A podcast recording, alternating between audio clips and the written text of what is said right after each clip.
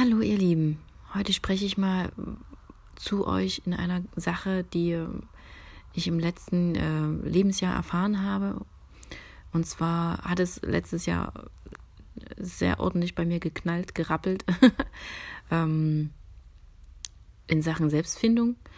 Und ähm, daraus hervorgegangen ist eine Conny, die ordentlich strahlt, die äh, sehr glücklich ist, die sehr viel lachen kann. Klar, auch ich habe Momente, wo ich mich gerne ins Bett zurückziehe oder auf, auf die Couch und äh, Decke über den Kopf und was auch immer, aber das gehört dazu.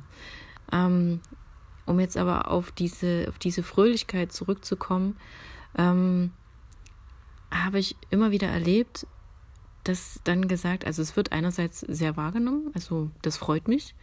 Ja, wenn meine Kinder zu mir sagen, hey Mama, du, du bist immer so fröhlich oder meine Oma, hey, du lachst ja so viel.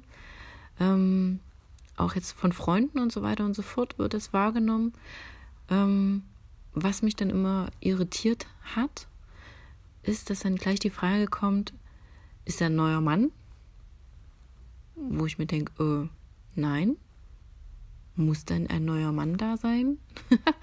ähm, um glücklich sein zu dürfen, um strahlen zu dürfen?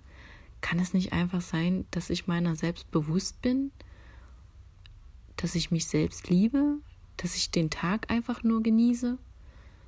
Erwartet ihr, dass es jemanden geben muss, damit ihr fröhlich sein könnt? Oder könnt ihr das auch so schon? Ja, das lasse ich mal so stehen.